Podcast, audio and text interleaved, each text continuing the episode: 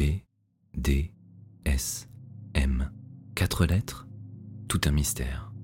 Cela faisait des semaines que je me posais des questions sans jamais pouvoir obtenir la réponse.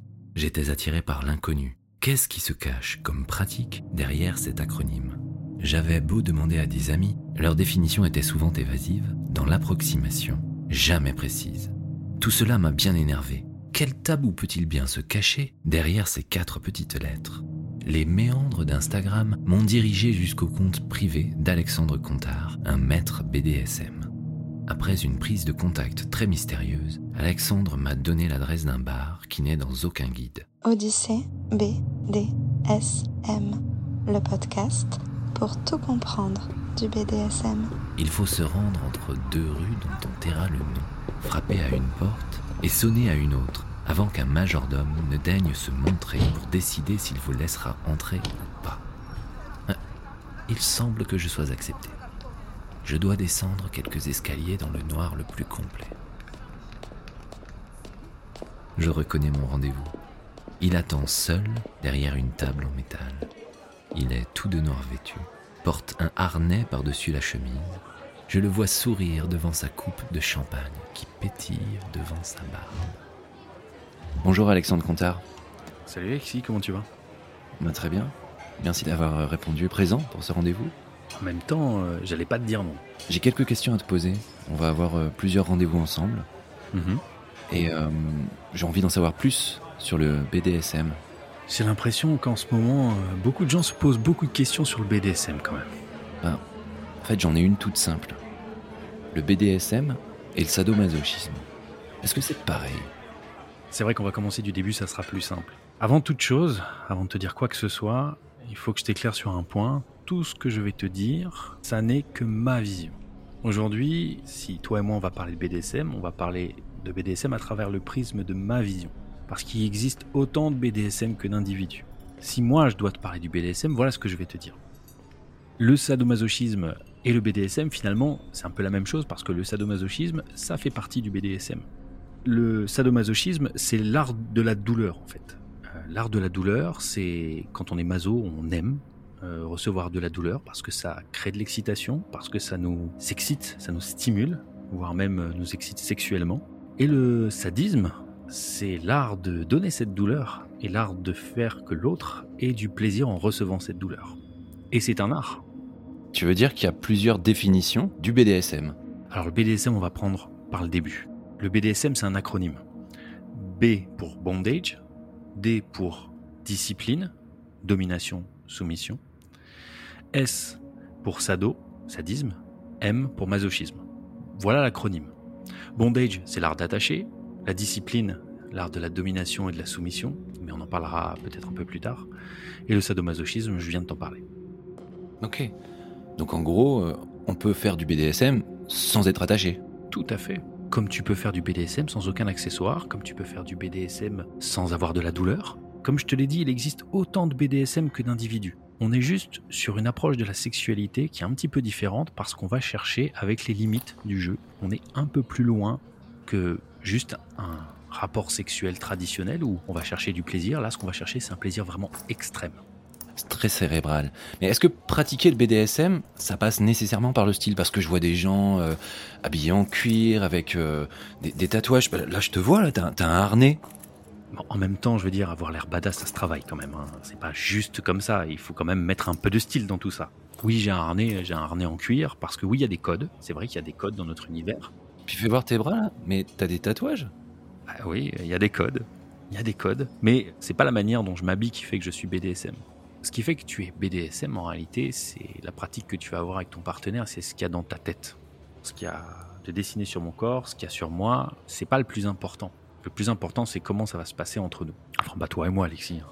tu te doutes bien. Mais avec ma partenaire de jeu. Il n'y a pas réellement de tenue obligatoire.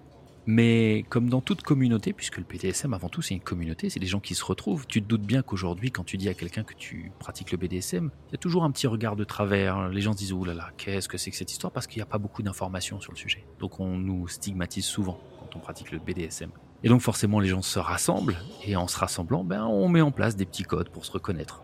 Alors euh, ben, on aime bien le cuir, on a des fétichistes du latex, on a du tatouage, mais j'ai envie de dire, le tatouage, c'est pas spécialement BDSM. hein. Est-ce que c'est le goût de la douleur ou est-ce que c'est le goût de faire mal qui entraîne vers ces pratiques? Par exemple, est-ce que finalement il y a peut-être plus de personnes qui euh, aiment bien être, euh, être titillées ou, euh, ou être bien attachées ou est-ce qu'il y a plus de personnes qui aiment bien dominer? Comment ça se passe? Qu'est-ce que tu vois? Qu'est-ce que- qu'est-ce qu'on rencontre? Bah déjà, tu poses la bonne question. Parce que là, jusqu'à présent, on a parlé juste de définition, mais le BDSM, avant tout, c'est une question de trouver sa place. Trouver sa place en tant que dominant ou en tant que soumis, ou même en tant que switch. Mais j'en, parlerai après. En tant que switch, switch, il y a des gens qui aiment bien un jour être dominant, le lendemain être soumis. C'est possible aussi. Mais avant toute chose, il faut savoir où tu te positionnes. Alors tu vas me dire, mais c'est difficile à savoir. Mais au fond de ton cœur, la nuit, hein, quand tu es tout seul, tu dois savoir. Et à un moment, en toute honnêteté avec toi-même, c'est Rilke qui disait ça, tu dois savoir si tu es dominant ou si tu es soumis dans ton intimité. Et quand tu as trouvé cette place-là, quand tu acceptes d'être soit D, soit S, soit dominant, soit soumis, tu avais déjà fait un pas en avant vers le BDSM, parce que tu acceptes une place. Il n'y a pas de plus de dominant, il n'y a pas plus de soumis. Donc quelque part, euh, donc, tout ça c'est un peu théâtral finalement. Mais non, c'est pas théâtral. C'est pas théâtral. Regarde dans ta vie de tous les jours, au travail ou, ou quand tu, tu vas faire les courses. Il y a toujours quelqu'un qui prend le lead sur quelqu'un. On est toujours le dominant ou le soumis de quelqu'un. C'est un. Ce sont des rôles, ce sont des rôles. En fait, on va jouer des rôles. C'est pour ça que je dis théâtral. Alors théâtral, oui et non. Mais laisse-moi terminer sur dominant et soumis parce que c'est quand même très très important. On ne pourra pas aller plus loin si on n'a pas bien abordé cette notion. Tu sais, euh, les gens qui se soumettent, je, je- je veux te dire un truc parce qu'il y, a- il y a tellement de gens qui se trompent là-dessus. Les gens qui se soumettent sont pas des gens faibles. Et les gens qui dominent sont pas des gens forts. C'est c'est un amalgame qu'on fait trop souvent. Les gens qui se soumettent sont des gens qui s'offrent. Et les gens qui dominent sont des gens qui accompagnent. Les gens qui se soumettent s'offrent pour accéder à ce qu'on appelle le lâcher-prise. Parce que c'est ça toute la vocation du BDSM en fait. On n'en a pas parlé. Pourquoi on pratique le BDSM C'est pas juste la recherche de la douleur, c'est juste accéder au lâcher-prise. Un plaisir tellement intense que tu plus à réfléchir, que tu mets ton cerveau sur off parce que le plaisir a pris toute la place. Et pour accéder à ce plaisir qui est quand même un plaisir extrême, tu as besoin d'être accompagné. C'est pas quelque chose que tu peux atteindre seul. Il faut être accompagné par quelqu'un. Et cette personne qui accompagne, elle est dominante, elle doit être de confiance, et sans elle, tu pourras pas y aller. Tu vois mieux le rapport entre dominant et soumis? Ouais, ouais. Mais euh, en fait, moi j'ai vu plein de films euh, qui traitent de BDSM. Tiens, typiquement, euh, Fifty Shades of Grey, c'est c'est du BDSM selon toi? Selon moi, oui, c'est du BDSM. Alors, il y a des détracteurs, il y a des fans. L'idée, c'est pas de dire c'est bien, c'est mal. Il y a quelques petits points que je pourrais euh, éclaircir pour avoir une vision plus précise. Fifty Shades, c'est l'histoire d'un maniaque du contrôle. Et le côté maniaque du contrôle, c'est un côté BDSM. Un dominant, souvent, pas tous, mais souvent cette caractéristique d'être des maniaques du contrôle, avoir besoin de contrôler, de dominer, de contrôler. En ça, c'est BDSM. Les jeux d'impact qu'on voit, la cravache, c'est BDSM. Le bondage, il l'attache, c'est BDSM. Tout ça, c'est BDSM. Il y a juste deux petites choses qui sont pas réellement BDSM dans ce film et qui posent un gros problème. Et c'est pour ça que les gens qui pratiquent le BDSM ont du mal avec ce film. Il lui propose des jeux pour lesquels elle allait signer, mais elle n'a pas encore signé. Et à un moment dans le film, elle lui dit d'arrêter et il continue. Et ça, ce sont des choses dans notre Il enfreint toutes les règles. Absolument. D'ailleurs, à la fin, dans la scène finale, et sans vouloir spoiler le film, mais je pense que c'est déjà trop tard, tout le monde l'a vu, elle pleure pendant la séance qu'elle a avec lui. Elle pleure. Et ça, pour un maître, pour un dominant, c'est inadmissible. Donc à la fin du film, il y a une séance où elle pleure, et la séance ne s'arrête pas, ne s'arrête jamais. Elle est censée avoir un mot de sécurité, un safe word, pour pouvoir arrêter la séance au cas où. Si elle en a un, on ne sait même pas si elle en a un, elle aurait pu l'utiliser, mais elle l'utilise pas. Et lui, surtout, il la laisse partir en pleurs, alors que dans une séance traditionnelle de BDSM, il y a une étape indispensable qu'on ne saute jamais, c'est ce qu'on appelle l'aftercare, qui est une post-séance, justement, de réconfort, de câlin. Parce que le BDSM, c'est aussi quelque chose de très très doux. On ne peut pas aller aussi loin dans la pratique sans avoir un moment de douceur. Et ça, on l'oublie totalement. Et ça donne une très mauvaise image de notre pratique. D'accord. Donc en gros, il me faut quoi? Euh, Une liste, un accord, un safe word, et puis, euh, et puis savoir euh, si je suis dominant, bah, savoir câliner ensuite. Alors là, j'ai l'impression que tu es parti faire tes courses. Il faut commencer par trouver quelqu'un avec qui tu es bien, avec qui tu as confiance, avec qui tu es, en paix. Euh, une fois que tu as trouvé cette personne, il faut commencer à discuter. Commencer peut-être à parler de, de ce que vous aimez, des choses un petit peu différentes de d'habitude, tu sais, euh, ces, ces envies un peu euh, de côté qu'on n'ose pas trop dire en général parce que on en a honte ou on trouve qu'elles sont potentiellement anormal alors que pas du tout. Depuis toutes ces années, j'ai pu me rendre compte d'une chose.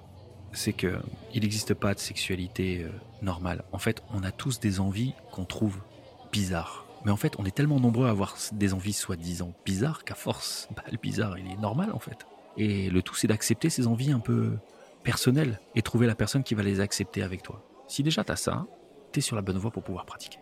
Ok.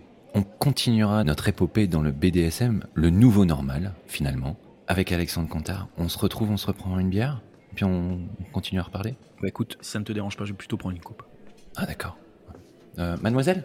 Deux coupes, s'il vous plaît.